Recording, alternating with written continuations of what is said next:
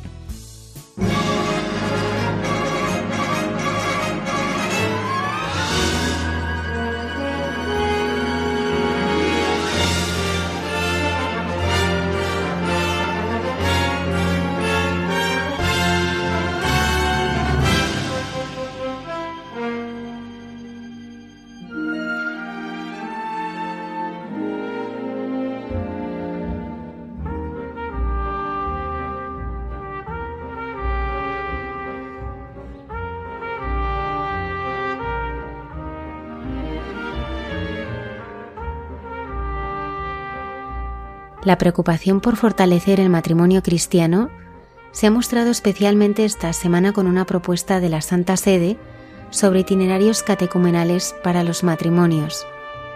Hemos querido conocer algunas de las realidades que están marcando un camino de renovación matrimonial.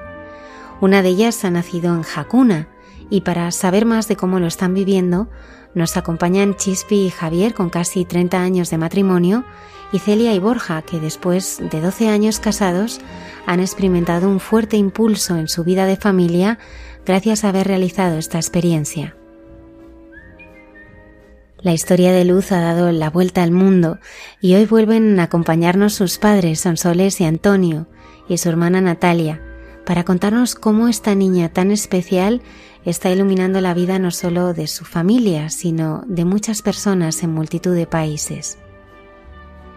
Dios nos hace guiños y el padre Miguel Márquez, superior general de los Carmelitas Descalzos, nos ayuda a saberlos ver en nuestro día a día. Conocemos los lugares, tradiciones y costumbres en las que vivió Jesús en su tierra, con Cayetana Jairi Johnson, arqueóloga y biblista. Solo la Iglesia puede salvar al hombre ante la destructora y humillante esclavitud de ser hijo de su tiempo estas palabras de Chesterton dan pie a la teresiana hermana Carmen Pérez para hacer una preciosa reflexión sobre la necesidad de vivir en la Iglesia, en entre tú y yo. Buenas noches y bienvenidos una madrugada del viernes más a nuestro programa. Quiero saludar a todo el equipo y especialmente a Antonio Escribano, que lo hace posible desde el control de sonido. Muchas gracias por acompañarnos.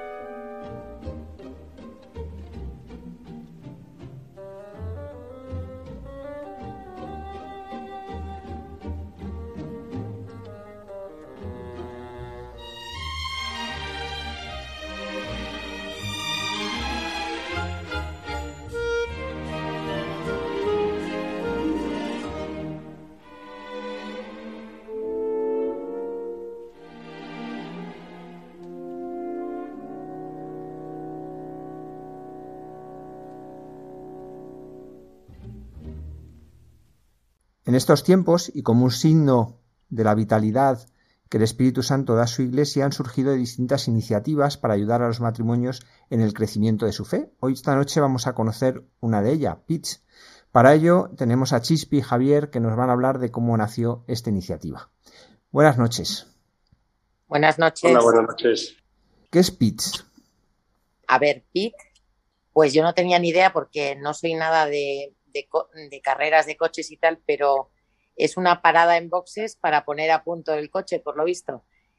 Y entonces pusimos este nombre un poco para que, porque es una parada, pues mm, todo lo que se pueda, en realidad mm, son cuatro puntos fundamentales, que es los hijos, la comunicación, los hijos, la comunicación, el perdón, que es importantísimo, intimidad y la sexualidad.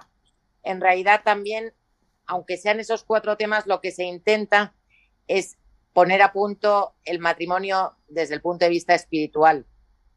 Cogemos esos cuatro temas, pero lo que se intenta es, a través de esos temas, que el matrimonio vuelva a rezar juntos, haga una vida espiritual juntos y, si es posible, participen en, en alguna comunidad o algo, porque es mucho más fácil para el matrimonio el seguir la vida espiritual conjunta dentro de una comunidad que, por sí solos. Y la verdad es que en esos cuatro temas se, desarrollan en, modo revolcadero, que no sé si, si, suena muy raro, lo cuento en un segundo. El modo, el modo revolcadero consiste en que uno de los matrimonios guía da unas pinceladas sobre un tema, sobre uno de estos cuatro temas, y los asistentes, que son los matrimonios guía y los que hacen el curso PIT, se revuelcan, por decirlo de alguna manera, en este tema. Se discute, se habla, se dan sugerencias, experiencias, de forma que al final este tema queda como súper trillado y claro para todos los asistentes y se llegan a conclusiones generales y también a particulares. Y la verdad que se avanza muchísimo y cada uno sirve también para ver en qué, en qué situación está en ese momento del matrimonio en cada uno de estos temas sobre los que nos revolcamos. Cuando alguien lleva 30 años casado, ¿qué puede aprender de todo esto, de los hijos, que ya los tendréis que de, de la comunicación, del perdón, de la sexualidad? ¿no? Parece que es alguien, después de 30 años ya lo tendríais que saber todo. ¿Qué, qué os está aportando? Una barbaridad, porque el prepararte un tema y el oír a gente mucho más joven que tú, te das cuenta de tus errores, pero te das cuenta además de cosas que has hecho mal, pero que has tenido mecanismos de defensa que yo creo que te pone el Espíritu Santo y, la gracia del sacramento para de unos errores que tenías, cómo los has ido corrigiendo y, y qué rabia no haber hecho este pit porque los hubieras corregido mucho antes y mucho más fácil y mucho mejor. Entonces a mí lo que me aporta esto es qué rabia no haber hecho el PIT, pero sí que es verdad que cuando haces los revolcaderos de estos temas, también algo que queda un poco así regular, también lo corriges y lo mejoras muchísimo, solo por ser matrimonio guía. Es, es una maravilla porque no solamente esto mejora los matrimonios de los asistentes, sino, por supuesto, de los guías. Que efectivamente, que, eso, que esto es en doble dirección. ¿eh? Nosotros intentamos aportar nuestra experiencia, pero, eh, pero cuando nos juntamos y hablamos y debatimos de todos los temas que, que, son de este curso, la verdad ya es la cuarta edición y, no paramos de aprender. ¿eh? O sea, nosotros aportamos nuestra experiencia y bueno, y lo que, es, que es prácticamente lo único que podemos aportar, la experiencia. Y, y, preparando los temas y ellos pues nos aportan muchísimo la frescura, la, la, la el, el, cómo se vive el mundo en este momento que es bastante diferente del nuestro, cómo afrontan ellos sus problemas y bueno, eh, y, y, bueno, y siempre intentamos pues eso, eh, ayudarnos los dos en, en, el, en, doble, en la doble dirección. ¿Cuál es el papel que tenéis los matrimonios guía? Pues mira, sobre todo creo que es testimonial y de experiencia, porque nosotros nos preparamos los temas, pero no de forma erudita ni, muy escrupulosa. O sea, hay matrimonios más, más formados que otros y, la verdad que lo que notamos es que a, los asistentes lo que les gusta es que contemos nuestras experiencias. Eso, entonces, creo que nuestro papel es testimonial. Les encanta vernos que nos queremos, cómo nos tratamos. Eso les chifla. Y, y yo creo que es lo que más les aporta nuestra experiencia y nuestro testimonio ahí hablando y cómo nos llevamos entre nosotros, la, la acogida que les hacemos a ellos.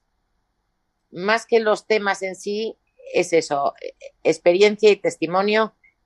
Y luego yo creo que también lo que les aporta muchísimo es que notan que en nuestros matrimonios está la presencia de Dios. O sea, es que no se nos cae la palabra de la boca la, eh, Cristo, pero sin querer, ¿eh? o sea, no lo hacemos en plan mojigato, sino que es que te sale a mí.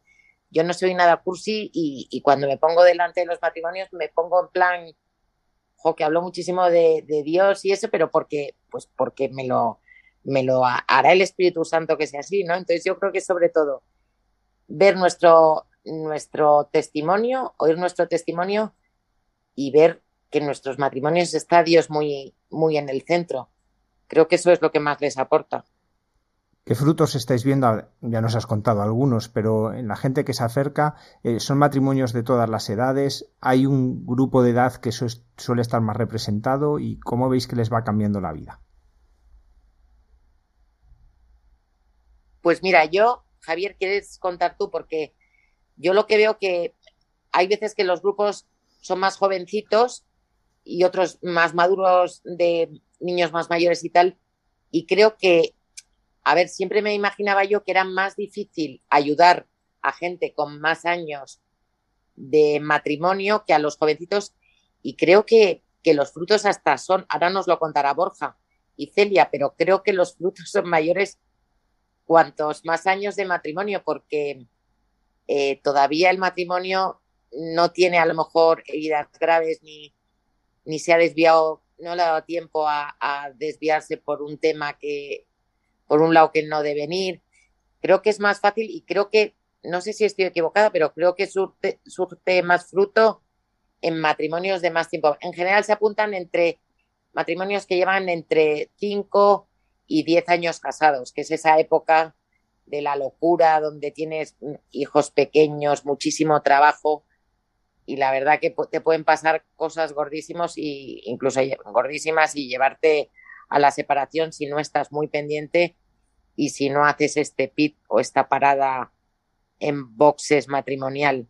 Lo que más gusto me da es que los asistentes cogen como el gusto a, a lo que llamamos revolcadero en Hakuna, que es dar revueltas a un tema, entonces incluso forman un grupo ellos, que para mí eso es fantástico que ellos formen un grupo entre ellos de revolcadero y hagan esto como pues mensualmente o no sé cada cuánto lo harán o se metan en otro grupo que ya está creado de los que hay en Hakuna y, continúen en comunidad porque eso es una señal buenísima es que ya no me quiero separar de, de seguir por este camino no que es el de Dios en el fondo no entonces para mí eso ya es definitivo. Cuando alguien se mete o crea un grupo de revolcadero o quiere participar en uno de los ya asistentes, ese para mí es la gozada, padre, porque seguro que van a ir por buen camino. Muy bien, pues vamos a conocer a uno de esos matrimonios. Han hecho esta parada en boxes para revisar su vida y de esta manera pues poder conocer mejor y crecer más en su vida matrimonial. Pues muchas gracias Chispi y Javier por ayudarnos a conocer esta realidad que tanto fruto está dando. Gracias Javier. Muchas gracias. Borja y Celia, buenas noches. Buenas noches. Buenas noches. ¿Cómo, surgió la posibilidad de hacer esta parada en boxes, de este pitch? Pues mira, em, nosotros llevamos 12 años casados, de los cuales muchos de ellos los hemos pasado fuera, eh, concretamente entre Estados Unidos y Chile. Eh, donde han nacido nuestros cinco hijos. Y, en Estados Unidos nos costó mucho mantener eh, una vida cercana a Dios. Bueno, nos fue complicado. Y en Chile buscamos hacer algo que nos ayudara como familia y nos acercamos mucho a Schoenstatt, donde estuvimos eh, pues participando y creciendo y creciendo como pareja. y la verdad que nos, nos iba muy bien. Y al llegar a España en el año 2018, habíamos oído hablar de Hakuna y, nos involucramos porque queríamos seguir con algo que fuera mm, de familias, ¿no? Y entonces empezamos a ir a Hakuna, nos empezamos a involucrar, eh, empezamos a ayudar con los cursos prematrimoniales y mientras impartíamos los cursos prematrimoniales en la figura de matrimonio guía que te han contado antes Chispi y Javier, pues nos dimos cuenta de que muchas de las cosas que nosotros impartíamos a las personas que se iban a casar eran cosas que luego en casa eh, la teoría estaba muy bien, pero en la práctica, sobre todo yo, que hablo más, yo llegaba a casa y Celia me decía, qué bonito lo que has dicho, a ver si lo aplicas en casa. Y entonces eh, nos dimos cuenta de que muchas de las cosas había que repasarlas. En ese momento mm, surge la iniciativa por parte de un grupo de matrimonios más eh, mayores o con más experiencia de organizar los pit stop y nosotros nos apuntamos. se montaron dos grupos, súper interesante. Eh, uno de los grupos, eh, nosotros invitamos a varios amigos nuestros y la verdad que eh, se montó un espíritu muy interesante que a, fecha de hoy no nos hemos podido juntar mucho, como decía Chispi en Revolcaderos, pero sí que sigue, hay un chat muy activo, la gente pregunta, pide y tiene mucha ansia de hacer cosas y es espectacular ver, ver, los cambios que ha habido tanto en nosotros como en nuestros amigos, que básicamente lo que se genera ahí es un, una especie de familia en la que puedes eh, desahogarte, ¿no? Que salen temas, pero cada uno lo vive de una forma y aprender cómo lo vive el otro te ayuda mucho a replantearte qué estoy haciendo yo, ¿no? Y aprendes mucho de los demás.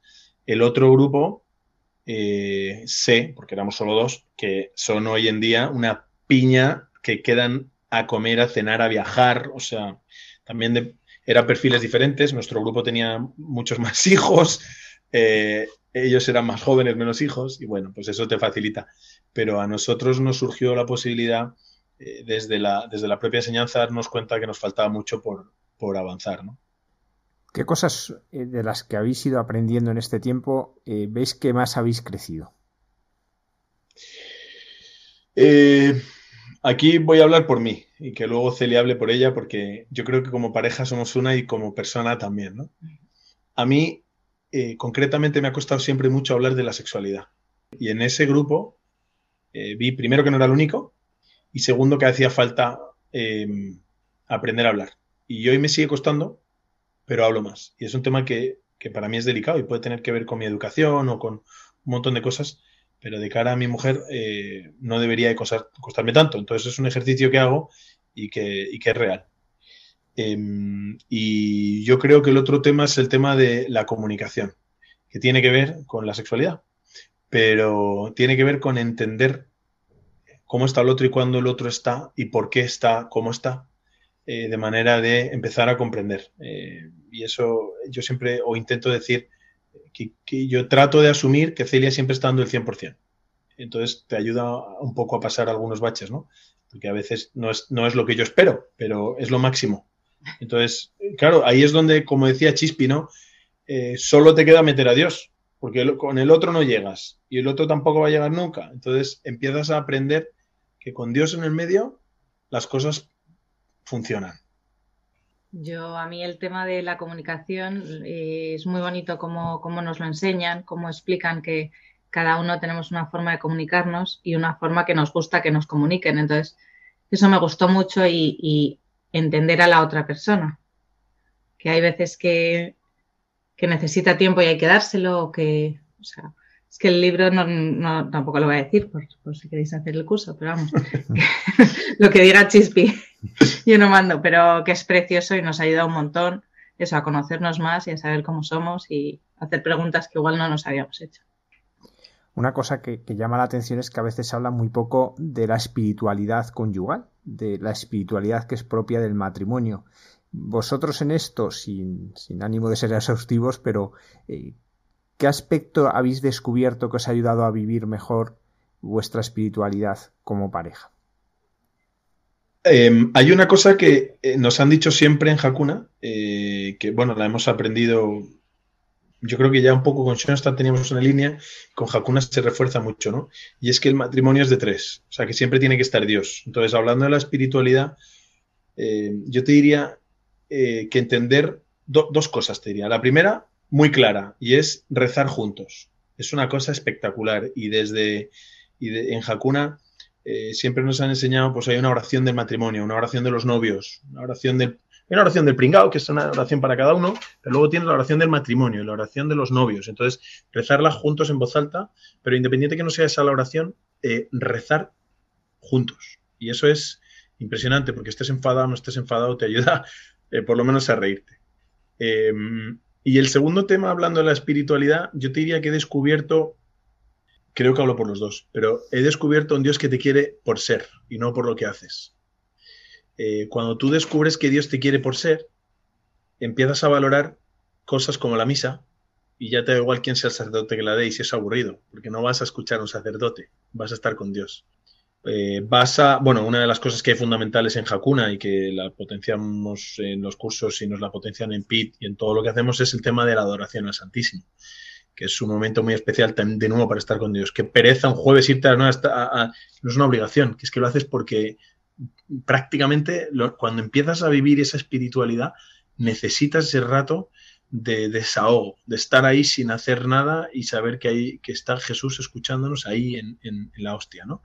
Entonces es, em, yo te diría que la espiritualidad desde el punto de vista de forma de vida, como forma de vida, no como algo que tienes que complementar en tu vida, sino como es, es una forma de vida. Tú eliges ya eh, estar con Dios porque tú quieres, no porque te lo pide mm, el catecismo, que te lo pide, pero que el catecismo en realidad lo pide casi yo creo porque los cristianos necesitamos que nos pongan normas, ¿no? Porque somos imperfectos y, y, es lo más forma más fácil, ¿no? Pero cuando tú empiezas a abrazar esas normas y las empiezas a hacer tuyas como un modo de vida, pues se te hace todo fácil porque ya no es una norma, es como el que trabaja las cosas que le gustan. Pues aquí es lo mismo, cuando empiezas a disfrutar de estar con el Señor en misa, de estar con el Señor en la hora santa, de estar con tu pareja y tratar de ver al Señor en tu pareja, eh, hasta rezar por la noche es un juego. Nosotros jugamos eh, siempre, todas las noches, al que, o sea, tienen que estar apoyados eh, con la cabeza en la almohada y el último que diga reza, reza. O sea, siempre reza el otro y, y es una forma de reírnos y luego ya, pues rezas, ¿no? Y ofreces y tal. Yo creo que para nosotros ha sido muy, muy importante Hakuna y el Pit a la hora de, meter esa espiritualidad como forma de vida. Nos decías que tenéis cinco hijos, lleváis 12 años casados, pues nos hacemos la idea de que está farrancho de combate cada cosa en casa, porque tiene que ser... Viene el sexto. y viene, el, sexto, enhorabuena. Pero con los niños, con esas edades que cuando no es uno es otro, ¿cómo conseguís sacar ese tiempo para rezar? Tenemos ayuda en casa que nos permite escaparnos, que les dejamos dormidos y nos vamos a la adoración que nos ayuda un montón. Que además siempre nos metemos en el coche enfadados porque además es como, ah, les metes rápido para poderte ir y va, luego ya estás en la adoración y salimos como mansos. Entonces es una maravilla. Y, luego rezamos con los niños. Sí, ellos les implicamos mucho, la verdad, también como familia. Y nuestra forma de vivir, como ha dicho Borja, que al final vivimos arrollados ante Dios y lo que venga y, y Dios sabe más y ese es nuestro lema. Sí, y entonces a los niños les llevamos un poco a rastras, a... pero no a rastras de que nos cueste, sino a rastras que no nos mandan ellos, sino que se suben al carro que tengamos que ir. Y les encanta, la verdad. Y les encanta. Entonces, eh, pues eh, si podemos vamos a misa allí en Jacuna los domingos, que hay misa a la una, muy entretenida. Eh, a los niños les llevamos a, a, una adoración para ellos una vez al mes.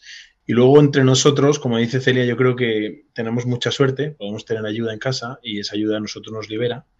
Y cuando no es así, que, por ejemplo, para rezar con ellos, implicarles a ellos, pues eh, cuando les acostamos generalmente rezamos con ellos al, meternos al meterse a la cama y luego siempre nuestra hora de rezar igual no está también es esa última hora del día, ¿no? Cuando nos metemos en la cama, porque sea la hora que sea, siempre rezamos y entonces ahí es un poco más costoso, igual le podíamos dar el momento inicial del día y eso a veces, hago, a, veces, eh, algunos días consigo levantar miramis antes, eh, pero me cuesta mucho.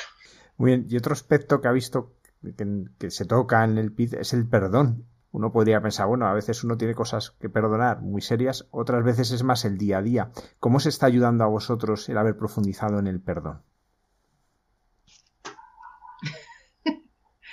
Eh, la verdad que no hemos tenido nada, nada así grave como perdón, pero sí que el aprender a pedir perdón, el perdonar de corazón y todo eso lo explica muy bien y la verdad que nos ha ayudado, hemos hablado mucho. O sea, al final son temas que van sacando que te lo sabes, pero que está bien que te lo recuerden, que te lo enseñen de otra forma, desde un punto de vista de Dios y es mucho más bonito. Yo creo que cuando, cuando llevas 10 años casado, em, hay muchas cosas que has ido pasando por alto, que has ido acumulando, que no has dicho, que te las comes. Eh, entonces hablamos de aguantar al de al lado, que no se trata de aguantar, se trata de querer abrazar y casi enamorarse del problema, ¿no? Y yo creo que, que el tema del perdón es importante desde el punto de vista de, de, generar una aceptación, asumir esta charla, digamos, ahí con más gente que tiene problemas más graves, te ha dicho Celia, ¿eh?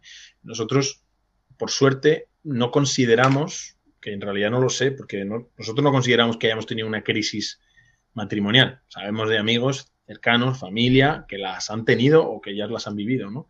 Yo creo que también depende de la actitud con la que te tomas un problema.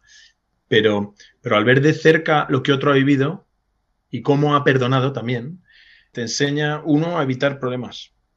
Mm, dos, a entender y a relativizar tus, tus cosas. Y entonces eso también te ayuda a perdonar y sobre todo a pedir perdón. Hay una cosa que, yo les digo a los novios también en el curso prematrimonial y es que perdonar es jorobado. Pedir perdón es más jorobado. Pedir perdón sin saber lo que has hecho, pero siendo consciente que has hecho algo, eso, eso, eso, eso sí que tiene tela. Entonces, yo creo que, por ejemplo, en el perdón es, eh, eh, a mí me ha enseñado a entender que hay veces que yo no soy consciente, pero he hecho algo. Entonces, saber decir, oye, te pido perdón por cómo te estás sintiendo, aunque yo no sepa lo que he hecho, pero, pero sé que no eres tú, o sea, sé que es algo que he hecho yo y que ni siquiera sé medirlo. Perdón por hacerte sentir así, aunque no lo haya hecho a propósito. ¿no? Yo creo que ahí hay un perdón que es complicado y que hoy en día el mundo eh, nos cuesta mucho. El, oye, es que ha sido él. Sí, sí, pero, pero tú hay algo, se lo digo a mi hija, ¿no? Pero ¿hay algo que tú, que tú lo has hecho todo bien? No. Bueno, pues entonces pide perdón por lo tuyo. Por, tu parte, aunque sea un 1%. Tú empiezas a pedir perdón por tu parte porque generas el círculo virtuoso. Bueno, pues eso lo intentamos vivir nosotros, que, cuesta un montón, es mucho más fácil hablar que luego llevarlo a la práctica. Celia y Borja, muchísimas gracias por haber compartido con todos nuestros oyentes vuestra experiencia de este pit stop que, como vemos, pues tanto bien ha hecho a vosotros y a tantos y a otros que se lo va a seguir haciendo. Muchísimas gracias. Muchísimas gracias a ti, Javier. Que tengas muy buena tarde y muchas gracias a Radio María por invitarnos.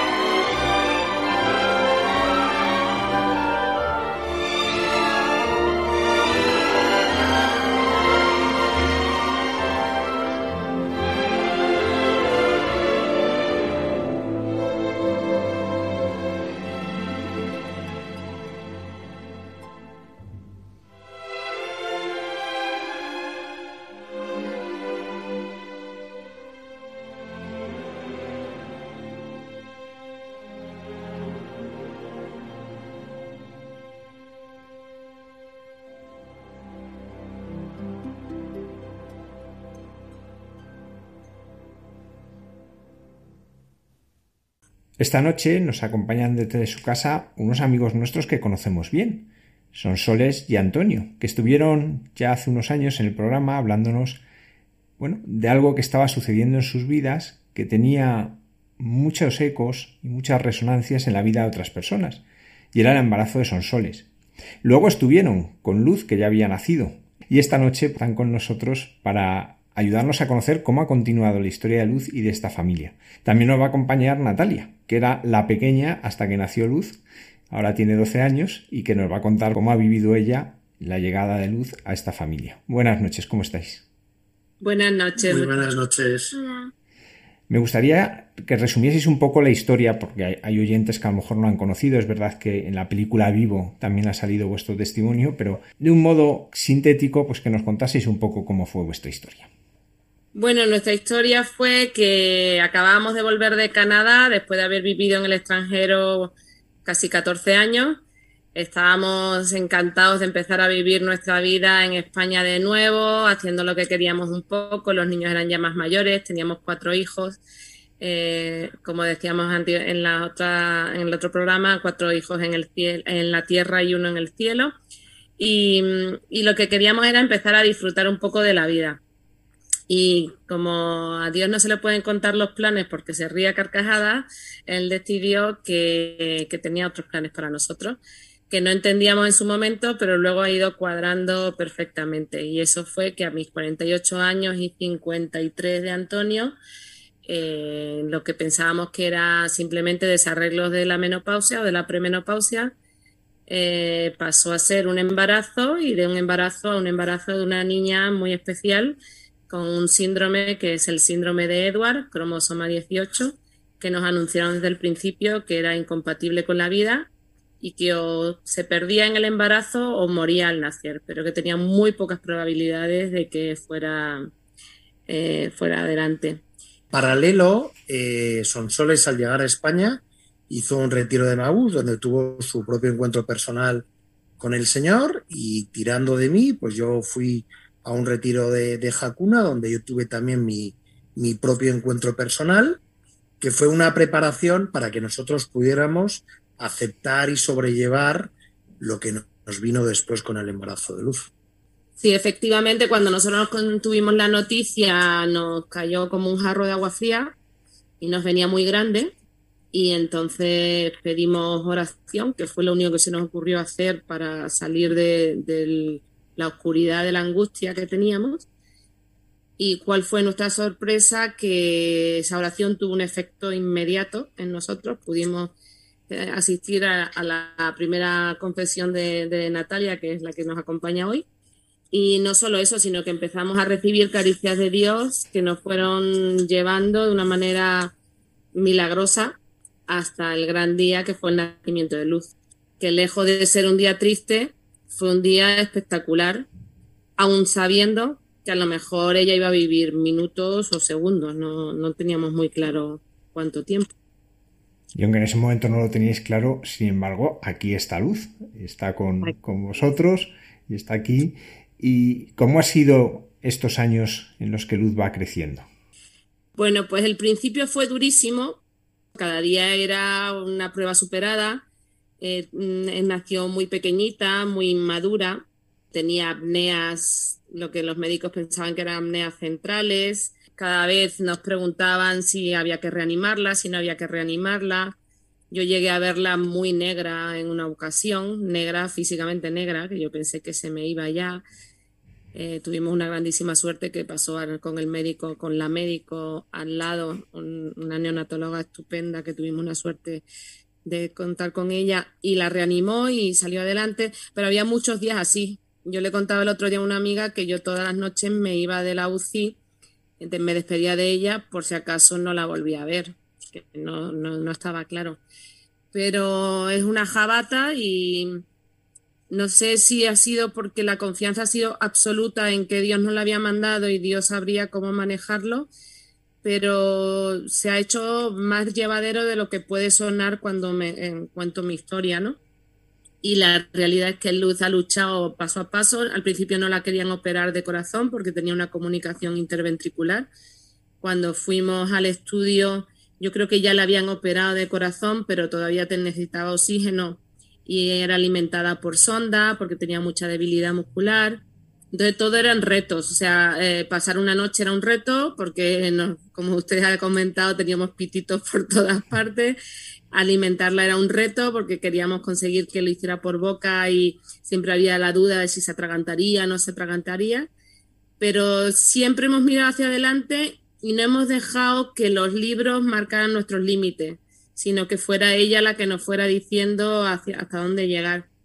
Y bueno, hemos tenido también la suerte de que Dios nos ponía ángeles en el camino, entre ellos Natalia Fleta, que, es la que nos llevó al estudio la primera vez a grabar el programa.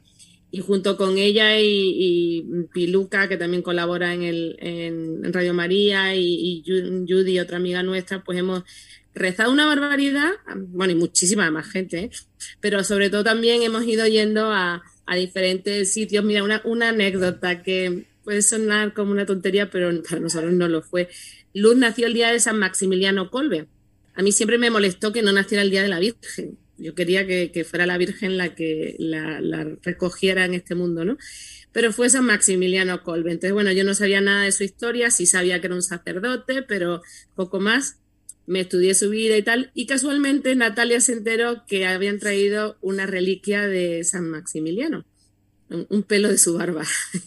Entonces allí que fuimos al sur de Madrid, en una parroquia bastante lejos, para pues saludar a San Maximiliano a través de su pelo, daba igual, y siempre confiando en que Dios nos iba a mandar más ayuda de la manera que fuera. Entonces durante la misa eh, yo sentí, no sé, como que Dios me decía, no confías, no confías.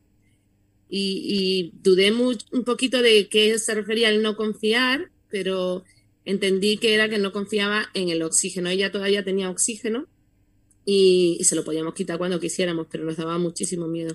Entonces, en ese momento, sin decirle nada ni a Antonio ni a Natalia, que estaba con nosotros, eh, se lo apagué. Y no, fue el momento de la consagración. Y fuimos a comulgar y al volver, Antonio se dio cuenta que estaba apagado el, el pulsímetro, no, pero el oxígeno sí. Y claro, por poco no se muere de un ataque cardíaco él, ¿no? Entonces le hice una señal como diciéndole que tranquilo y nada, terminó la misa, nos impusieron la reliquia y nos fuimos alucinando los, los, tres porque la niña no desaturaba y no desaturaba, no desaturaba. Por la noche, por prudencia, se lo volvimos a conectar, pues porque nos daba un poco de miedo. Al día siguiente se lo volvimos a quitar y al tercer día se lo quitamos y nunca más. Y no tenía oxígeno. Los médicos, cuando ella estaba en paliativos y nos hacían visitas a casa, cuando vinieron los médicos y la vieron sin oxígeno, no se lo podían creer. Y así fue. Bueno, el resumen es que hemos pasado de una vida muy complicada, rodeados de aparatos eh, ruidosos, de estos que tenías que tener chufados todo el día, dependientes de máquinas para que la niña respirara, de máquinas para que la niña comiera, a una vida muy normal en la que Luz ya va al cole, va a un cole especial, y donde disfrutas del día a día y donde curiosamente disfrutas más de los retos ordinarios, ¿no? Hoy ha comido, hoy la niña ha aplaudido, hoy la niña, eh, yo que sé, ha sonreído, ¿no? Todas esas cosas que son absolutamente ordinarias, pues, y que en, cualquiera de, los, de, otros de nuestros hijos no has valorado en absoluto, pues pasas a valorar, ¿no? Y bueno, te das cuenta que, que estas cosas que desde fuera parecen tan complicadas, pues que cuando las vives desde dentro y las vives sobre todo eh, con la gracia de Dios, pues pasan a convertirse en cosas perfectamente normales y perfectamente llevaderas. Natalia, cuéntanos cómo fue para ti, por un lado, el momento en que te dicen que vas a tener una hermanita, que no lo esperabas, y te dicen que va a nacer una hermanita, y bueno, cómo viviste esto de embarazo de mamá, y luego, pues cuando Luz ya nació, esos días de hospital, y cómo lo vives ahora. Cuando a mí me dijeron que, mi madre estaba embarazada, eh, me emocioné mucho pues porque yo siempre quería haber tenido eh, una hermana pequeña o un hermano pequeño eh, para que yo le pudiese cuidar y para que yo pues, pudiese hacer, no sé, pudiese tener un hermano pequeño o hermana pequeña. Y, y eso me emocionó mucho. Cuando que a mí me dijeron que tenía que rezar mucho porque mi madre ya era más mayor y que a lo mejor venía mal con algún problema, pero a mí nunca me dijeron que iba a venir, que era especial. Entonces, pero mis hermanos sí que lo saben. Entonces, eh, cuando me, me lo dijeron, cuando ya nació, me emocioné más, porque sabía que era un mensaje que nos mandó Dios para saber que como que nos acompaña siempre. Y Luz es como un regalo de Dios que nos ha traído a toda la familia. y que nos cuida. ¿Cómo vives ahora tener esta hermana pequeña? Primero que te ha quitado el trono, porque tú eras la pequeña, ahora te ha quitado el trono. ¿Cómo lo vives ahora, pues viendo eso, cómo va creciendo, cómo después de tantos problemas y, pues como nos contaba ahora tu madre, no saber si va a haber un día siguiente, ¿cómo, cómo lo ves tú? ¿Cómo vas viendo que va creciendo? Pues eh, a mí me gusta mucho eh, estar con Luz porque, porque cada vez, cada día va haciendo o cada semana va haciendo algo nuevo. Y, por ejemplo, ahora ha aprendido a aplaudir y se pasa todo el día aplaudiendo y me parece una cosa muy graciosa y muy divertida. Y, ¿Pasaste mucho miedo al principio cuando la no, no, porque por mucho que durase poco, la iba a querer igualmente. Así que... ¿Quién la cuida más de tus hermanos? Yo.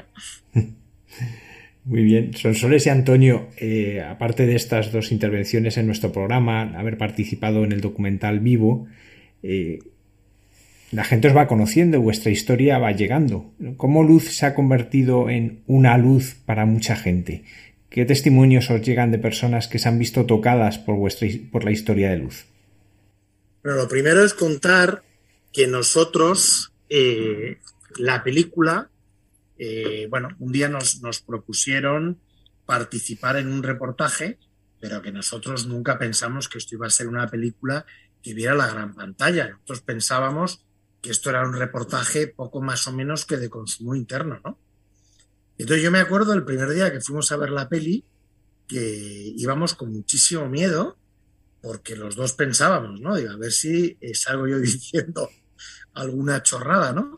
Entonces, la primera vez que vimos la peli, la verdad es que yo la disfruté poco, desde luego, ¿no? Porque estábamos muy nerviosos. Pero nosotros luego la hemos visto muchas veces porque hemos participado en algún cineforum, ¿no? Eh, y lo que te das cuenta es lo bien, está, lo bien hecha que está la peli y, y, yo es que cada vez que la veo acabo descubriendo cosas nuevas, ¿no? Pero bueno, creo que me enrolla mucho para no contestar la pregunta, ¿no, Sonsoles?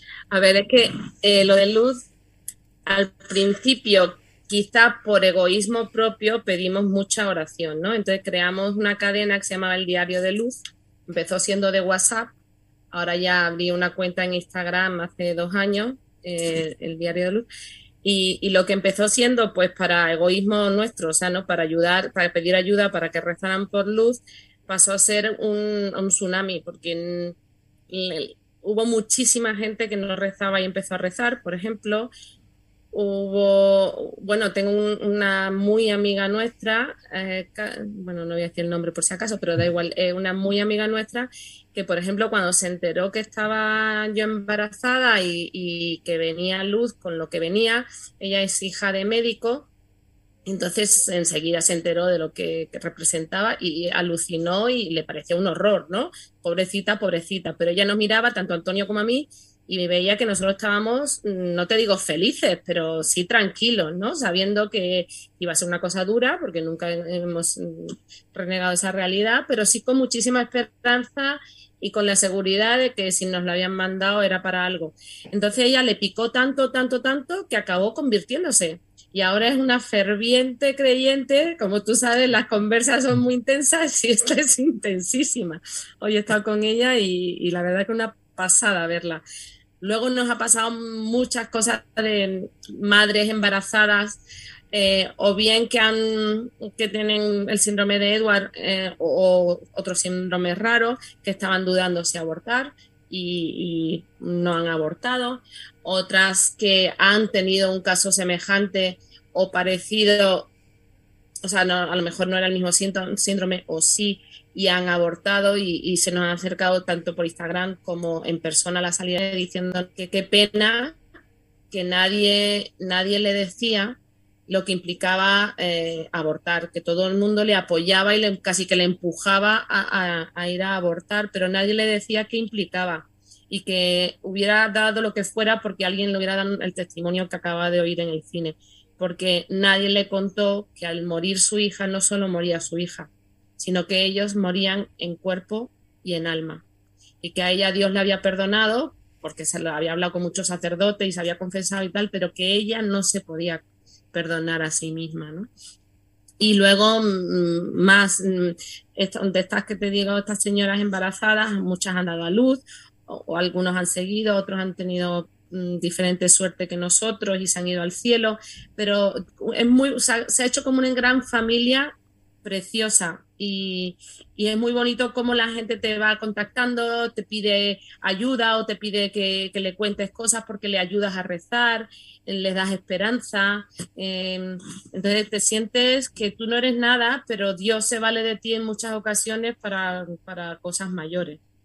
Lo que es real es que después de, de salir en la película, pues todo ese efecto multiplicador se ha disparado, ¿no? Entonces, pasamos de lo que contaba Sonsoles, de, bueno, pues anécdotas pocas, ¿no? Quizás, muy intensas, pero pocas. Eh, pero claro, con el, con, el, con el estreno de la película todo esto se ha visto multiplicado, ¿no? Un sacerdote, ahora sacerdote, cuando me escribió era todavía diácono, eh, que acababa de ver la película vivo, me contactó y me dijo algo que me, me, nos marcó a los dos, porque decía, en la película te enseña dos cosas. Tres o tres cosas, perdón. Una, que Dios se le manifiesta al que le busca y al que no, porque en los cuatro testimonios eh, hay de todo, ¿no? Hay el que estaba feliz con su vida y encantado consigo mismo y de repente le dio el bofetón Dios y le cambió la vida, o, otras personas que no lo estaban buscando, ¿no? Eso por A lo mejor sin saberlo, pero que en el fondo estaban buscando, eh, su, bueno, su propia felicidad y que no la encontraban en el mundo, ¿no? Y como dice José en la película, Dios aprovecha una, una fisura del submarino para que entre el océano entero y te explote el corazón, pues eso, ¿no? Segundo, que me parece precioso y, y muy real, es que somos iglesia y eso lleva a, a, todo. En nuestro caso ha sido latente cómo nos ha conducido la oración de todo el mundo que ha rezado por nosotros gente que nos conocía y que no nos conocían, que esa es la, maravilla. Hay muchos oyentes de Radio María que me consta que están rezando por nosotros y no nos han visto en su vida. Pero esa parte de, ese ser iglesia. Pero además, em, mm, en, en la película se manifiesta cómo todos hemos sido llevados de alguna manera a Dios a través de otra persona. En el caso de Antonio fue porque me emperré yo en que fuera un retiro. Jaime fue un sacerdote del colegio en el que había estudiado. Em, Andrea fue una amiga pesada que conoció en la universidad que no le apetecía nada. Y, Carlos fue un compañero que conoció en la universidad y que, oh sorpresa, era inteligente y era católico, que le sorprendía mucho. Y la última, que, que es la que nos toca a nosotros, es eh, que cuando vieron la película veían a Natalia, la que acaba de hablar, sentada entre nosotros. Entonces puede llegar a confundir que ella fuera la niña síndrome de Edward y que el milagro había sido que no estaba tan mal, ¿no?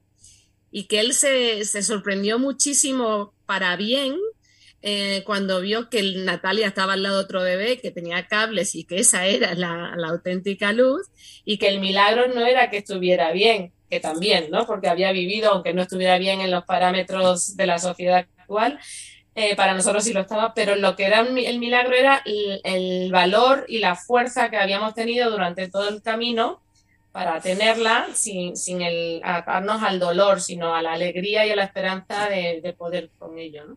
Como Dios hace que cualquier circunstancia, por dura y difícil que sea, eh, puede ser sobrellevada, ¿no?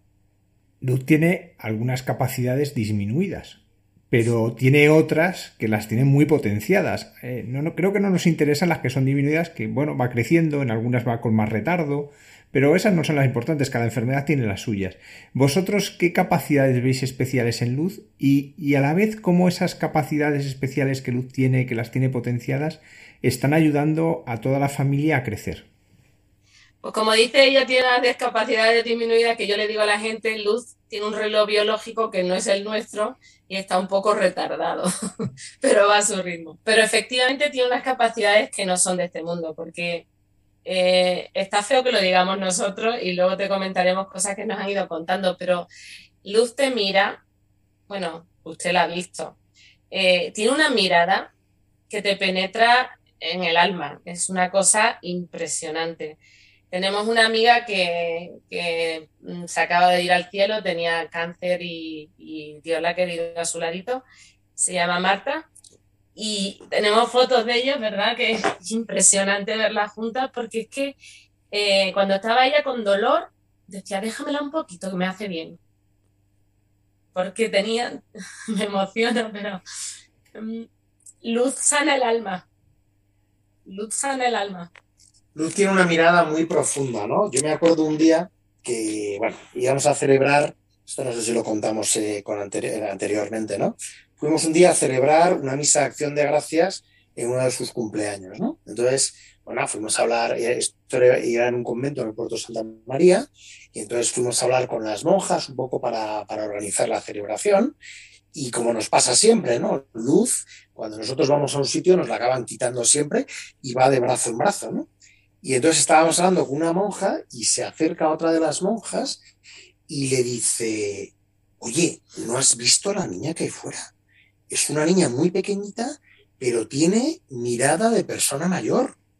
Y yo le dije, no, no tiene eh, mirada de persona mayor, tiene mirada de otro mundo. Tiene la mirada de, tiene la mirada de Dios, eso es lo que a nosotros nos parece, ¿no? Y ahora que estamos más en este mundo, ¿no? Que, que por las terapias de luz antes y ahora en el colegio, pues estamos en contacto con más niños con discapacidades o, capacidades diferentes, como se dice ahora, em, te das cuenta que, son, que Dios se vale de estos niños porque son como ángeles en la tierra. Y a la gente le da miedo porque son diferentes y no saben cómo tratarles, cómo mirarles, pero cuando tú te acercas a ellos y les das su momento, tienen una sonrisa y una mirada que de verdad es como que Dios te hablara al corazón y es, impresionante. En, la familia nos preguntabas cómo ha afectado, pues mira, en la familia extensa y amigos, bueno, hay amigos que se han quedado en el camino, pero porque hay algunos que lo entienden, no lo entienden, pero la mayoría y sobre todo en nuestra familia extensa nos ha unido muchísimo, muchísimo. Eh, en la familia pequeña, pues eh, al principio estaban aterrorizados, sobre todo los mayores. Mm, tenemos una niña, una, Carmela tiene ya 19 y Antonio tiene 17, Ángela 16. Pues al principio los dos mayores aterrorizados porque habían leído y habían visto en internet, pero luego poco a poco, cuando el miedo se ha ido yendo, y han visto que bueno que Luz de momento no se no viene para irse, no sabemos cuánto tiempo, pero de momento parece que se quiere quedar. Eh, luego ha pasado a ser tan normal, tan normal que hay peleas en casa porque no se quieren quedar con ella, o sea, como en cualquier familia, mamá, que no, que yo tengo que salir, pues no, O, o, momentos muy bonitos cuando tú necesitas eh, que te echen un capote y, y sale alguno de ellos, sobre todo Natalia, mamá, no te preocupes, vete, que yo la baño. Yo le doy, bueno, de cenar no le quiere dar de cenar a nadie, pero a, bañarle te sorprenden con momentos muy bonitos. Pero ya pasa a ser una familia muy normal, con todas las peleas y con todo lo que pasa en cualquier otra familia. Yo por sobreabundar en lo que contaba Sonsoles, o sea, es verdad que a los, a los niños y a los no tan niños, ¿eh? les pasó a muchos de nuestros amigos y de nuestros familiares, ¿no?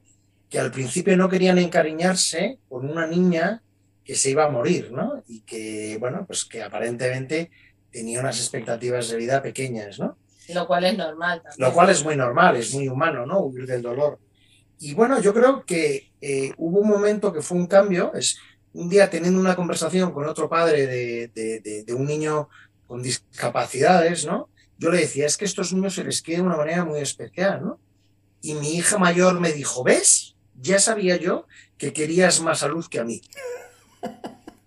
Y yo lo que le dije es, eh, no, no es así. Lo que ocurre es que nosotros no sabemos el tiempo que Luz va a estar con nosotros. Y por tanto hay que aprovechar al máximo cada momento. ¿no? Y yo creo que eso fue parte de, de, o el disparador, ¿no? Que les ayudó a ellos a cambiar, ¿no? Si lo dejas pasar, a lo mejor has desaprovechado el momento, ¿no? Muy bien, pues muchísimas gracias por habernos acompañado una vez más y por haber compartido la luz que está siendo vuestra hija para tantos, para vosotros, pero también para nuestros oyentes, como lo fue en su momento y lo sigue siendo, y para tantas personas. Muchísimas gracias por, por además animaros a, a no quedaros con este tesoro y compartirlo con los demás. Pues gracias a vosotros por darnos la oportunidad, porque para nosotros es muy importante eh, dar a conocer el síndrome, que como sabes lo tienen catalogado como incompatible con la vida, y por ese titulito, pues muchas madres nos animan a seguir adelante o tienen mucho miedo. Y gracias a, a, ustedes llegamos a muchas personas que pueden oír de personas que tienen esta situación y queremos darle el máximo ánimo, sobre todo mucha esperanza porque todo es posible a los ojos de Dios. Y que nos sigan en Instagram, por supuesto, en Diario de Luz. Pues muchísimas gracias por habernos acompañado. Gracias, adiós.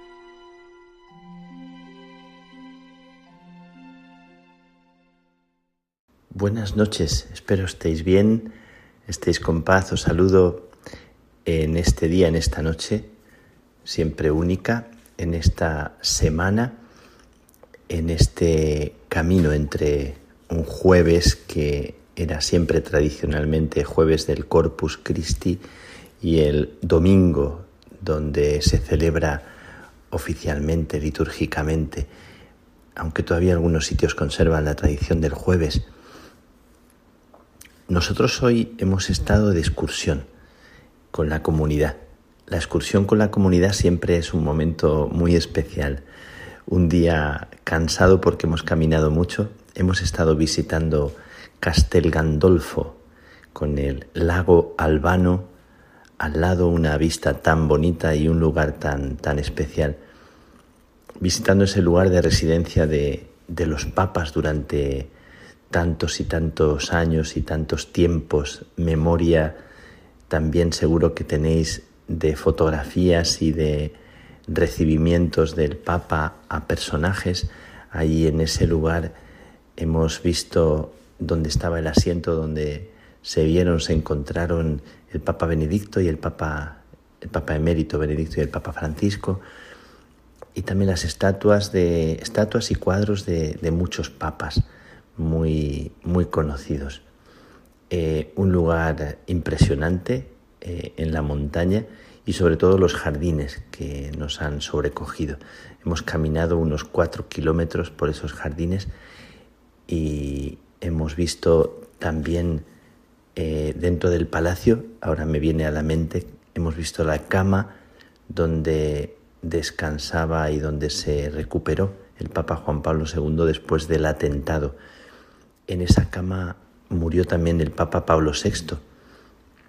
Y en esa cama, eh, en eh, la época eh, de los años 40, el Papa permitió y acogió a muchas familias de, de judíos que huían de los nazis y en ese lugar y en esa cama también nacieron muchos niños. Eh, las familias, hay fotografías de las familias que fueron acogidas en, en ese lugar y bueno, me sobrecoge, me, me, me llena de orgullo ese momento único, que qué hermoso sería, ¿verdad? Que nuestros lugares fueran lugares de acogida, lugares donde la vida se rehace para aquellos que son perseguidos, qué hermoso sería y, yo lo digo con palabras y, y me encantaría que fuéramos así, que nuestra vida, nuestra alma, nuestro corazón, nuestro, nuestros ojos y nuestra manera de estar en la vida fuera de acogida y de casa que presta hogar para los demás. Esa, esa anécdota, que no es una anécdota, que es un momento histórico especial, es un momento significativo. Dijeron que más de 20 niños, si, si no entendí mal, nacieron en los pasillos y corretearon por, por Castel Gandolfo, por el gran eh, palacio de Castel Gandolfo de los Papas. Bueno, pues un momento muy especial, una combinación que me parece preciosa del papado con tanta pompa, aunque Castel Gandolfo no es de los palacios más, más eh, pomposos ni más lujosos, pero tiene estas anécdotas y esos paisajes alrededor que son eh, especiales, muy, muy especiales, muy bonitos, muy refrescantes. Y hoy los hemos recorrido en comunidad. Eh, mi corazón se alegra con mis hermanos. Hemos compartido la comida, hemos compartido un helado, por supuesto, y hemos reído y hemos conversado y hemos caminado estos días son tan, tan especiales y bueno, pues me encantaría participaros de, del fruto y de la sensación interior de, esta, de este compartir con, con mis hermanos y que os llegara este calor, aunque al final del día es un, un poco de cansancio o un bastante hacia mucho sol como está haciendo estos días y sin embargo cuánto gozo por dentro. Bueno, pues pensando en esa habitación donde eh, Juan Pablo II se recuperaba del atentado, mandó cambiar la cama y puso la cama en otra posición porque al lado está la capilla, una capilla que, tiene la imagen de la Virgen de Chestokova a la que tanta devoción le tenía y desde la cama podía ver el altar y podía ver la, la Eucaristía. Entonces eh, pensando en la Eucaristía, porque os he dicho que estamos entre el jueves del Corpus y el domingo, que son los dos días en que se celebra esta fiesta, es una sola fiesta en este momento del año litúrgico y me conmueve mucho siempre pensar en la Eucaristía. El otro día os compartía y os hablaba de, de lo que significa el sacerdocio para mí de, eh, en la celebración del día de, de Cristo eh, sumo sacerdote. Y dentro de unos días, el día 23, yo celebro también mis 32 años de, de sacerdocio y lo celebro con, con, mucha alegría, con mucho, con mucho gozo. En esta fiesta de la Eucaristía estoy recordando cómo a mí me ha impresionado, me ha impactado eh, siempre y me sigue sobrecogiendo. Os lo digo, lo confieso, que me sigue sobrecogiendo sostener el pan en, en las manos. Os lo decía el otro día y quiero leer un texto que escribí hace un tiempo y, dice así este texto. Hace ya muchos años hice mi primera comunión. Todavía recuerdo la catequesis con aquella monja, eh, que no me viene su nombre, no me acuerdo de su nombre, y también las catequesis a las que no fui porque prefería escaparme a jugar con mis amigos. Recuerdo alguna vez haberme escapado y mi madre haberme encontrado y haberme devuelto otra vez a la catequesis. Me acuerdo del diploma que daban al final y que era como mucho orgullo recibir ese diploma. Leocadio se llamaba el cura, era un hombre bueno, un hombre santo, creo pertenecía a la fraternidad de Carlos de Foucault y siempre lo recuerdo, don Leocadio. Algún año después, todavía demasiado pequeño para alcanzar a encender el cirio pascual, entré de monaguillo en aquella misma iglesia donde las catequesis de primera comunión, en aquella iglesia gótica tan bonita de San Nicolás. Cuántos recuerdos. Cuando eres monaguillo, conoces lo que hay detrás de la cortina, la estructura de esa imagen, debajo del ropaje, dónde se compra el vino de misa y quién hace las formas para la Eucaristía. Íbamos a buscarlas a unas religiosas y algunas nos comíamos por el camino, así traviesamente.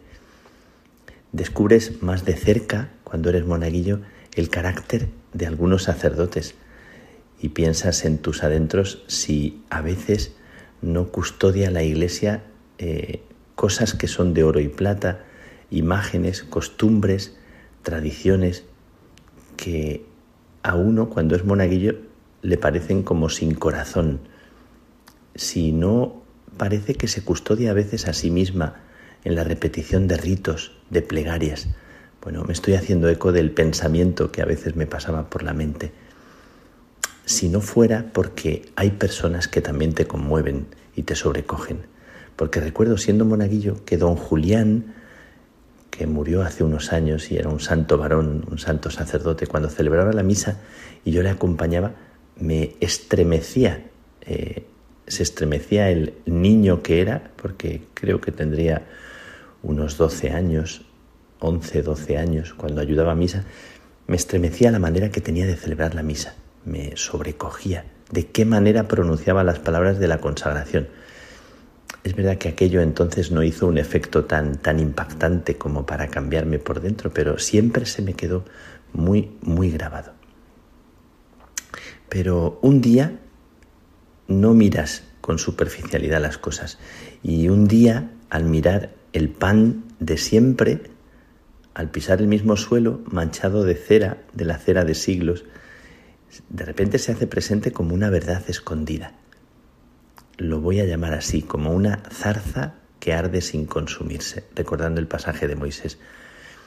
Y el pan liso, el pan que no refleja nada, el pan que es solo un pan redondo, de repente tiene ojos y quema y calma y despierta una pasión hasta entonces desconocida. Os lo quiero contar así, una pasión desconocida, en la que se entiende también la silenciosa presencia de un amor, de un amor que vivieron otros durante mucho tiempo antes, antes de que tú te despertaras. Y ahora están allí encerrados en ese pan redondo y te das cuenta de que esos ojos te miran a través de lo que es un simple pan redondo que tiene vida y tiene una fuerza especial. Y de repente es como un abrazo a tu tristeza y una invitación a vivir reconciliado, a reunir en tu pecho tanta decepción y acomplejamiento y a ponerte en pie sientes por dentro cuando comulgas que es una invitación a ponerte en pie. Se te mete dentro como un orgullo muy bonito, un orgullo que nace de la humildad, que nace de un amor que se te cuela dentro y rompe los muros del miedo. Y de repente ese pan que no sabía nada, misteriosamente sabe a horizontes abiertos, a un futuro deseado y que no sabías cómo dibujarlo. Y se presenta un futuro aunque no tenga los contornos definidos.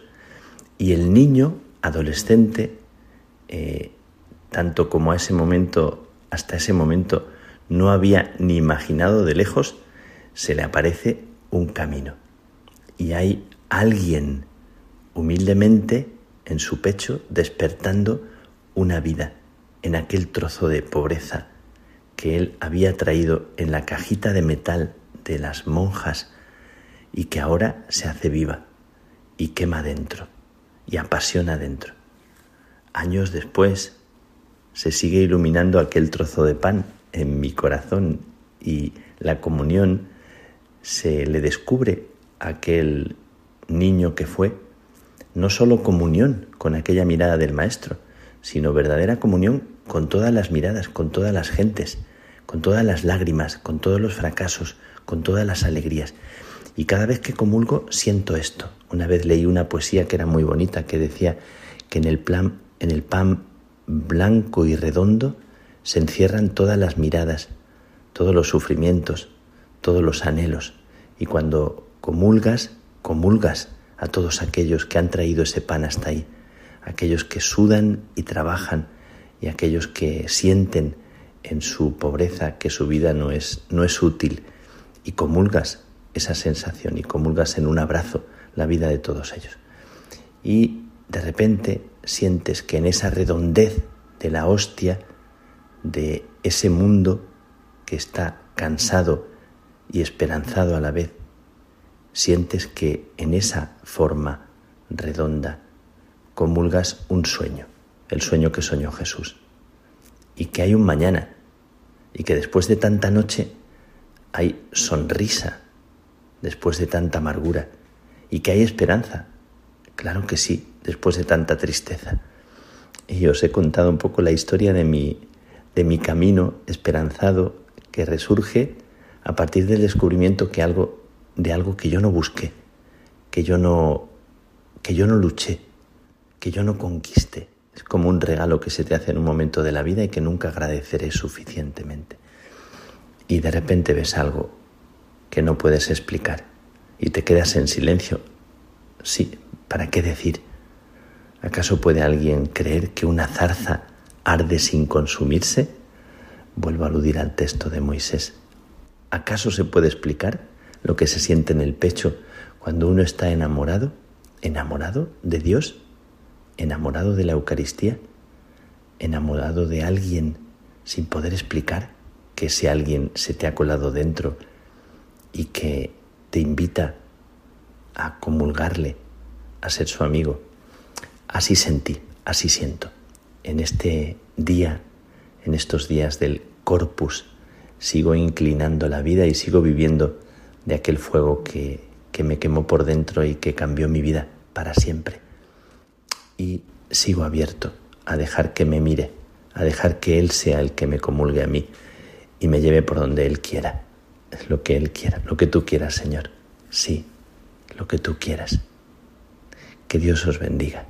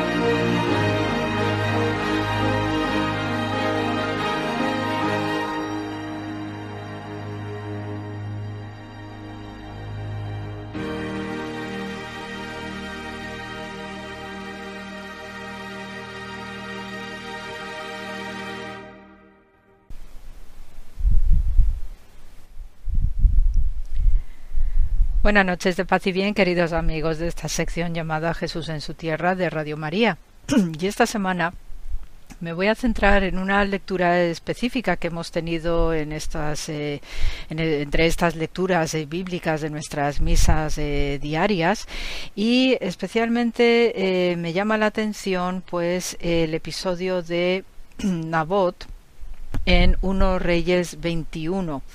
Eh, tenemos un episodio también muy especial desde el punto de vista de la lectura judía de este, de este fragmento, de, este, de estos versículos, en el cual eh, tenemos el personaje Nabot de Jezreel que tenía una viña eh, pegando al palacio del rey Ahab, el rey de Samaria, que es el reino del norte o el reino de Israel. Entonces el rey Ahab pues codiciaba este esta viña, no estos jardines también, porque la viña tiene un aspecto jardinesco que también pues eh, contribuye a un paisaje muy hermoso y muy especial en lo que es especialmente el norte de Israel, incluso hasta hoy. Y eh, precisamente el rey pues que codiciaba esta viña y eh, como no había manera de que Nabot soltara aquella pertenencia, porque precisamente lo que le recrimina es a este rey Ahab, el rey de Israel, dice, ¿cómo te voy a dar esta propiedad que perteneció a la heredad de mis padres, ¿no? Es decir, que hay un importante concepto de lo que se entiende por el legado en el mundo semítico en general y en el mundo judío en particular. En esta historia del libro de Reyes, pues vemos que como Nabot le contesta, ¿no? Y se enfrenta, le planta cara al rey, al ni más ni menos gran rey de Ahab de Israel, porque le violenta, ¿no? Lo que es la, herencia que ha recibido de sus padres y sus padres a saber de otros padres, de otros ancestros, pues el rey Ahab se siente enrabietado y en esto pues que su esposa Jezabel, que tiene una pésima reputación en el Antiguo Testamento y en el mundo bíblico en general, eh, pues eh, logra pues a través de unas manipulaciones que Nabot, el pobre de Nabot, pues sea asesinado por lapidación después de haber eh, articulado pues un falso juicio contra él no entonces en este en este relato del libro de Reyes pues vemos la aparición además del gran profeta Elías que era un profeta rotundo y además que es que no tenía ningún tipo de contemplación para hablar eh, de frente a frente al mismísimo rey Ahab y sobre todo era el azote de esta malvada reina Jezabel que por otra parte pues sabemos también a través de otras eh, literaturas y comportamientos esta reina Jezabel pues era una magnífica reina, mujer de Estado, pero no deja de ser, pues también es en el comportamiento humano, pues hay también aspectos no sombríos, aspectos indignos y sobre todo cuando uno es rey o reina en este caso, ¿no? Y eso es eh, algo muy amplio a lo largo de toda la historia de la humanidad. Y entonces, eh, pues siguiendo con este relato, sabemos que eh, esta ofensa que eh, recibe Nabot por aquello de que el rey Ahab no quiere quedarse con las tierras, con esta viña, pues viene a cuento de lo que os eh, quiero comentar en estos minutos de programa acerca de qué es lo que se entiende por un legado, por la, herencia en el judaísmo. Eh, desde luego es una preocupación constante porque para un judío la herencia recibida a través de los bienes materiales, sea pues a través de viviendas, sea a través de tierras, sea a través de prendas de vestir, joyas, cualquier tipo de trasunto material que se recibe en herencia, pues tienen muy claro en la conciencia que forma parte de otros legados que también han ido teniendo sus ancestros y especialmente la tierra. ¿eh? No hay que olvidar que estamos en un ambiente bíblico, pero también es muy importante en la huella humana de la antigüedad y eso reza también para todos los pueblos que tenemos alrededor del Mediterráneo antiguo, nuestra antigua Europa, etcétera, la tierra era un bien especialmente valioso, no solamente por una cuestión económica, porque uno vive de esa tierra, que está trabajándola, que está cosechando alimento, que después puede comerciar, eh, todo lo que pueda significar y lo que representa, ¿no? Para aquellos que tengáis además contacto con el aspecto del campo, ¿no? de nuestras vidas, sino que también teniendo en cuenta que estamos hablando de Israel, del antiguo Israel, eh, el hablar de Israel es hablar de la tierra prometida, ¿no? de un don que hace Dios eh, con la promesa patriarcal, especialmente hecha a Abraham, y entonces eh, es una tierra muy específica, muy especial, y por tanto toda esa tierra ¿no? que van teniendo diversos propietarios a lo largo de la historia, pues tiene una representación única desde el punto de vista además espiritual importantísima, ¿no? Porque esa tierra no solamente es porque eh, eh, es entregada al pueblo de Israel pues a través de todo este discurso el relato patriarcal del Génesis sino que también es una tierra en un sentido ya trascendental enorme es creado por Dios no con sus propias manos y lo va repoblando no pues con la vegetación con los animalitos y finalmente pues crea no a una pareja eh, divina Después también hay una creación de la humanidad en su conjunto y entonces uno no puede enajenar de cualquier manera toda esa herencia. Eh, por ello, para un judío, pues la herencia eh, que recibe de los ancestros en bienes materiales chicos o grandes o en este episodio, por ejemplo, que vemos en Nabot, ¿no? que es esta tierra, esta viña, que además es justo una, una fruta y un, eh, y un vino que se saca de las viñas, ¿no? muy especial desde el punto de vista del ritual en el judaísmo, aparte de otros usos más festivos que uno le pueda dar al vino no deja de ser que es algo que recibe, que además tiene una dimensión espiritual importantísima por el valor no sentido de unas manos de esos parientes que han ido también trabajando esta tierra y todo lo que se trabaja con las manos con el esfuerzo con el día a día que da sustento a las familias tiene también una sanción divina detrás porque todas esas bondades no son las los trabajos que esos judíos de antaño como también hoy pues agradecen el poder tener el sustento en las mesas gracias a ese trabajo no que se ha realizado sobre la herencia que uno ha recibido y sobre todo cuando es este tipo de trabajos ¿no? que tienen relación con la tierra santa de Israel, pues esto tiene una noción fundamental para considerarlo un valor exquisito y máximo en el sentido de lo que se transmite también a su vez a esos hijos o a esos descendientes de los que actualmente están eh, siendo propietarios ¿no? de ese bien que ha recibido en herencia. Entonces uno no juega ¿no? con las habichuelas y con la heredad de los sucesores, no sean las generaciones que sean y hasta donde lleguen. Por tanto, lo que estaba proponiendo el rey Ahab de Israel, pues era algo que era una abominación desde el punto de vista espiritual, pero también desde el punto de vista de las leyes humanas, ¿no? Porque también era mm, una cosa abiertamente eh, prevaricadora desde el punto de vista del latrocinio, o sea que era una forma muy sutil también de robarle, ¿no? Porque es rey robar a alguien que es un sencillo trabajador del campo robarle su herencia.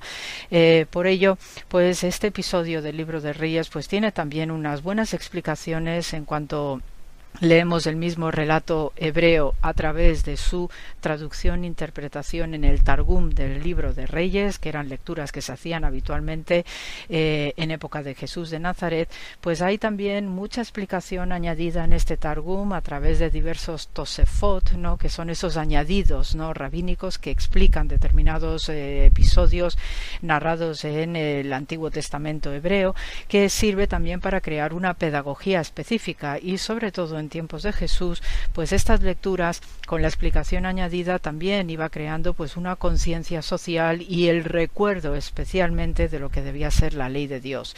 De hecho, en este eh, episodio ¿no? de Nabot, el rey Ahab y la reina Jezabel, pues cuando llega el magnífico profeta Elías, que era un profeta, ya os digo, tronador y que mm, eh, no había manera de frenarle, debía tener una energía muy especial además a la hora de denunciar las cosas pues el rey Ahab cuando oye al profeta Elías pues se rasga las vestiduras hace ayuno no como si fuera un duelo no porque es, toma conciencia no de que ha hecho mal no el haber acusado falsamente dejándose llevar por su esposa Jezabel y que conllevó después de la, muerte por lapidación de este pobre Nabot no entonces ahí cuando eh, Dios pues se pone en contacto de nuevo con el profeta Elías y le dice le pide que transmita a Ahab dice él, porque se ha dado cuenta ¿no? de que ha hecho mal, yo no lo voy a castigar directamente, pero sí van a sufrir castigo y penitencia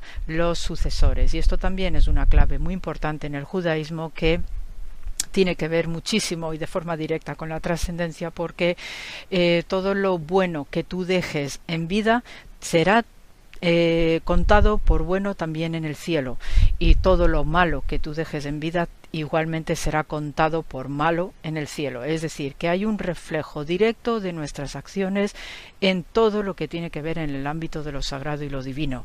Entonces, por eso es muy importante en las familias judías la educación en los valores que se va recibiendo de generación en generación. Es decir, que el legado, la herencia, no solamente lo que uno recibe desde el punto de vista material, ¿no? Como os decía al comienzo, sino que también tiene que ver con los valores que se inculcan en las familias. Y en ese sentido pues sí eh, oigo no con cierta frecuencia pues determinado quejido eh, contra no no tomemos el contra de una manera categórica pero contra el mundo secularizado y especialmente occidental donde estamos todos tan atareados y tan entretenidos en diversos quehaceres con mucho barullo a veces en nuestras cabezas y en nuestros corazones se eh, descuida de alguna manera la educación de nuestros hijos, ¿no? Y de todo lo que rodea, ¿no? El mundo de la infancia alrededor de nosotros. Y tenemos problemas gravísimos también por estas circunstancias.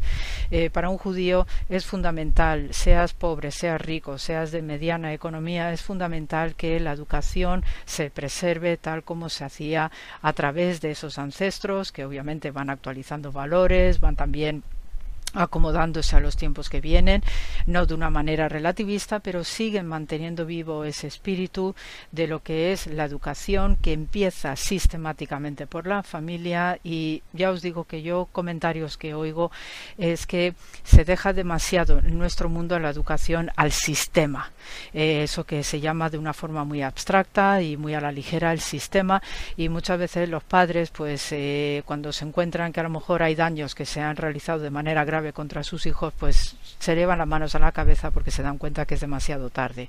En este sentido, el concepto de legado, de herencia en el judaísmo siempre va a ir más allá de lo material, de lo físico, de lo terrenal, como las tierras, como una vivienda como un coche, porque detrás de todo eso que se recibe materialmente, que no hay que tirar a la basura, también hay unos valores, ¿no? Y un trabajo y un esfuerzo de esos ancestros que hacen que eso llegue a nuestras manos presentes bajo la forma de un legado. Entonces, si se hacen o se reciben estos legados o estas herencias de manera honrada, pues entonces eso también va a ser el valor que dará sus frutos positivos para las sucesivas generaciones y no tengan que ser castigados como fueron las generaciones del rey Ahab por haber cometido un acto injusto a los ojos de la ley de Dios y a los ojos de la ley humana que es la misma. Así que amigos, con esta reflexión pues os manda muchísimo amor. Estamos con muchísimo calor en este país de España actualmente, pero bueno, todo esto son cuestiones que son propias de estas climatologías que estamos viviendo y hay que tomarlo con muchísima filosofía, beber mucha agua, por favor, no os quedéis deshidratados y a seguir caminando hacia adelante también, que para eso el calor nos eleva el espíritu y nos da fuerzas para seguir viviendo, que no es poca cosa. Así que gracias por la escucha y hasta la semana que viene. Estamos,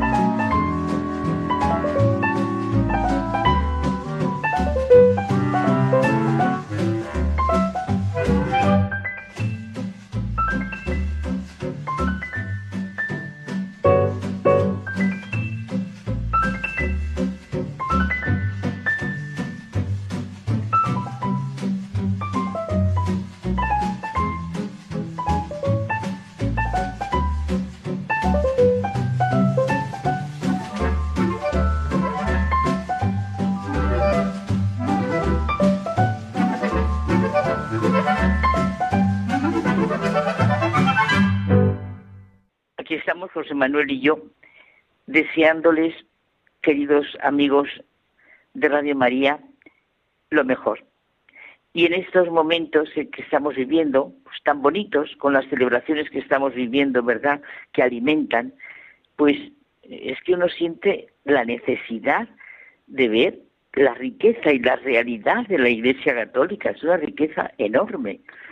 Con las palabras de Jesús que estamos escuchando y orando estos días en el Evangelio y la celebración de los sacramentos, sentimos lo que realmente es la Iglesia Católica. Sin la Iglesia no tenemos conocimiento de Jesucristo, experiencia cierta de su resurrección. Yo soy la vid, vosotros los sarmientos, el que permanece en mí, ese da fruto abundante, porque sin mí nada podéis hacer. Esta es la familia de la Iglesia, que tiene como fundamento a Jesucristo, la piedra angular. Claro, sin, sin Jesucristo no hay iglesia, no hay fundamento. Él es la cabeza de la iglesia. Y nosotros, pues somos piedras vivas de ese edificio. Somos piedras diferentes. Y esa es la riqueza de la iglesia. Cada uno de nosotros contribuye a la construcción con los dones que Dios nos ha dado. Y no nos ha dado todos los mismos dones, eso es evidente. Claro, cada uno de nosotros. Claro, no podemos pensar en una iglesia uniforme. Eso no es iglesia, dice el Papa Francisco. Durante toda su vida, Jesús nos fue poniendo de manifiesto el amor que tenía a todos los hombres, cómo servía a los pobres, enfermos, afligidos, se acercaba a los pecadores. Su mandamiento es que nos amemos unos a otros como Él nos ama y se ha entregado a nosotros. Eso es la verdadera iglesia de Jesucristo, en este camino sinodal que estamos siguiendo. Clarísimo estamos con esto. Lugar de unidad, de encuentro y de pleno sentido para toda la vida de la humanidad. Y es que la Iglesia, Carmen, se nos hace constantemente visible en muchas cosas. En la acción caritativa, en los proyectos de misión, en la liturgia, la Iglesia tiene el sentido de volvernos a Dios a través de los sacramentos y también de dar entrada a Dios en el mundo, como dice Benito XVI. La Iglesia es la familia en la que vivimos y de la que vivimos. Es maravilloso sentir y vivir así la Iglesia. La mitología es una búsqueda. Los elementos mitológicos no eran realidades. Un cuadro puede parecer un paisaje, pero no es un paisaje.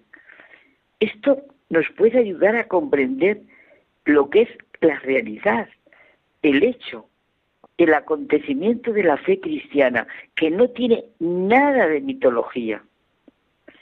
Y pensándolo, el cristianismo es superior a la creación, porque la redención realizada por Jesús es la plenitud de la vida. La Iglesia contiene lo que no contiene el mundo. La misma vida no atiende también como ella todas las necesidades que comporta e implica realmente el vivir. Nadie puede hacer algo más grande que el credo, esa profesión de fe de la Iglesia que abarca absolutamente todo lo que puede pensarse para la dignidad y la vida humana. Iglesia, del griego eclesia, los convocados, todos nosotros, quienes hemos sido bautizados y creemos en Dios, somos convocados por el Señor y juntos somos la iglesia, como dice San Pablo. Cristo es la cabeza de la iglesia, nosotros su cuerpo, y lo decíamos al comienzo. Nunca es la iglesia, repetimos, una mera institución. Nunca solo la iglesia oficial que tanto rechazan. No, es pueblo de Dios, familia de Dios. Y claro que nos irritan las faltas y defectos que se dan en los miembros de la iglesia, en cada uno de nosotros. Pero eso, Carmen, no puede distanciarnos de ella, porque Dios la ha querido y la quiere así, y no se aleja de ella a pesar de todos nuestros pecados y de nuestros errores. La iglesia es la presencia de Dios entre los hombres. Por eso siempre sobrevive a las persecuciones y sobre todo a sus debilidades y rendiciones. Cuando la fe cristiana parece acabarse, siempre vuelve a empezar. Al final se dará plenamente, como en Cristo, la muerte y la resurrección.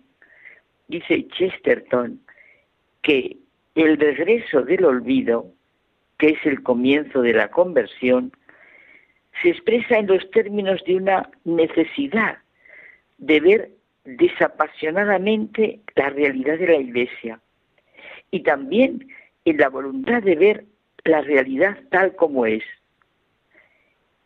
Él quiere esta honestidad intelectual para los que nunca han conocido la fe católica, para los que la han abandonado y también para los que se llaman hijos de la Iglesia, pero que no viven ni practican lo que la Madre les enseña, les muestra, les entrega.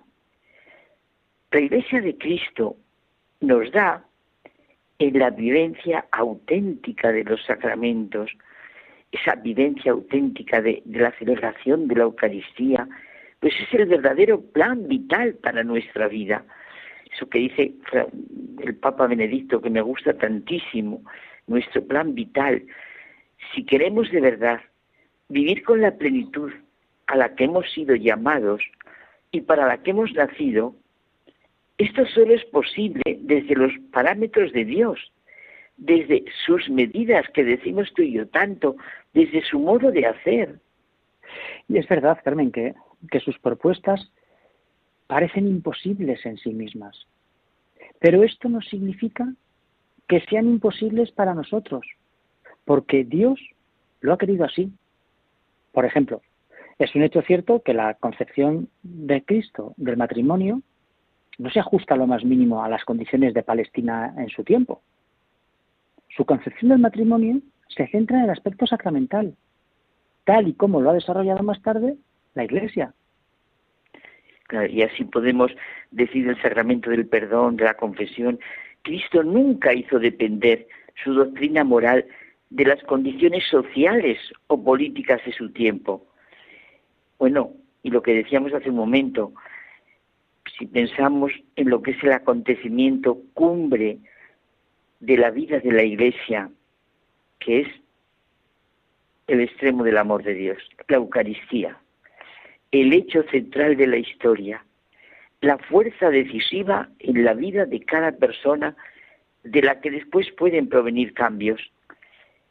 Es que en la Eucaristía todo forma una unidad, el reconocimiento de nuestra condición, la palabra, la oración, la acción de gracias, la presencia real del Señor, el sacrificio, la comunión. Tú y yo comentábamos el otro día cómo Eucaristía y Santísima Trinidad va unido completamente. Y es que, Carmen, también hay que tener en cuenta que los católicos producimos escándalo por la falta de coherencia en nuestra celebración de los sacramentos. Mucha gente, muchísima, sigue celebrando los sacramentos como el bautismo, la primera comunión, la confirmación, el matrimonio incluso, como un acto más, como un acto social, en los que hay que arreglarse mucho, adornarse, ¿eh? hacer un buen banquete y dar comienzo a una etapa, pero sin ser conscientes y sin vivir lo que realmente significa cada uno de esos sacramentos. Sus contenidos se han vuelto ajenos para muchos. Es una verdadera desgracia.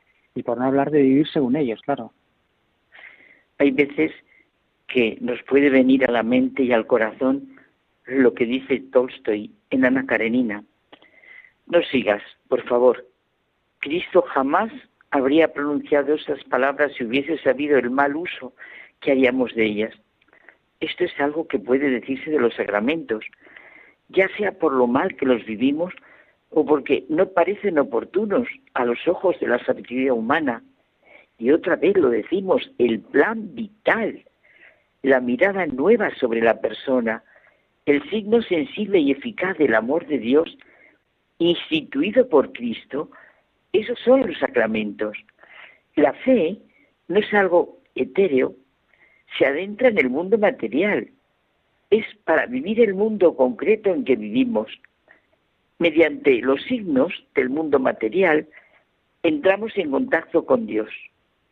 Los signos son expresión de la corporeidad de nuestra fe. Los sacramentos son una especie de contacto con el mismo Dios. Demuestran que la fe no es puramente espiritual, sino que entraña, genera comunidad, incluye la tierra, nuestro diario vivir, para eso se nos han dado. Lo esencial es que los sacramentos expresan la comunidad, la corporalidad de la fe y al mismo tiempo explican que la fe no procede de nosotros mismos. Y Carmen, como toda acción de Dios, quedan confiados a nuestra libertad. No actúan mecánicamente, sino en conjunción con nuestra libertad. Oye, y volvemos a Chesterton, que dice, solo la Iglesia Católica, esto lo dice este convertido Chesterton, puede salvar al hombre ante la destructora y humillante esclavitud de ser hijo de su tiempo. Fíjate, si lo podíamos propagar, vamos. Una persona que se convierte al catolicismo llega pues a tener de repente dos mil años. Eso significa, si lo precisamos todavía más, que una persona, al convertirse, crece. La iglesia, como dice una catedral. A ella se parece todo el edificio de mi fe.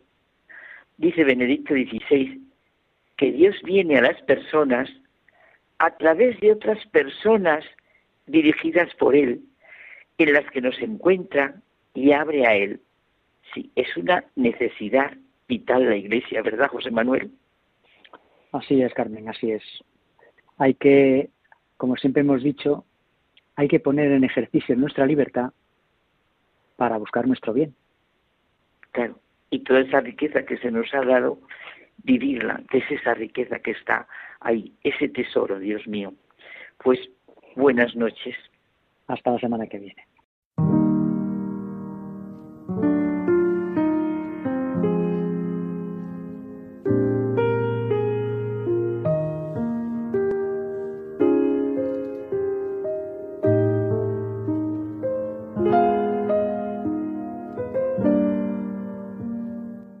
Nos despedimos hasta el próximo programa. Muchas gracias por habernos acompañado. Que tengáis una feliz semana.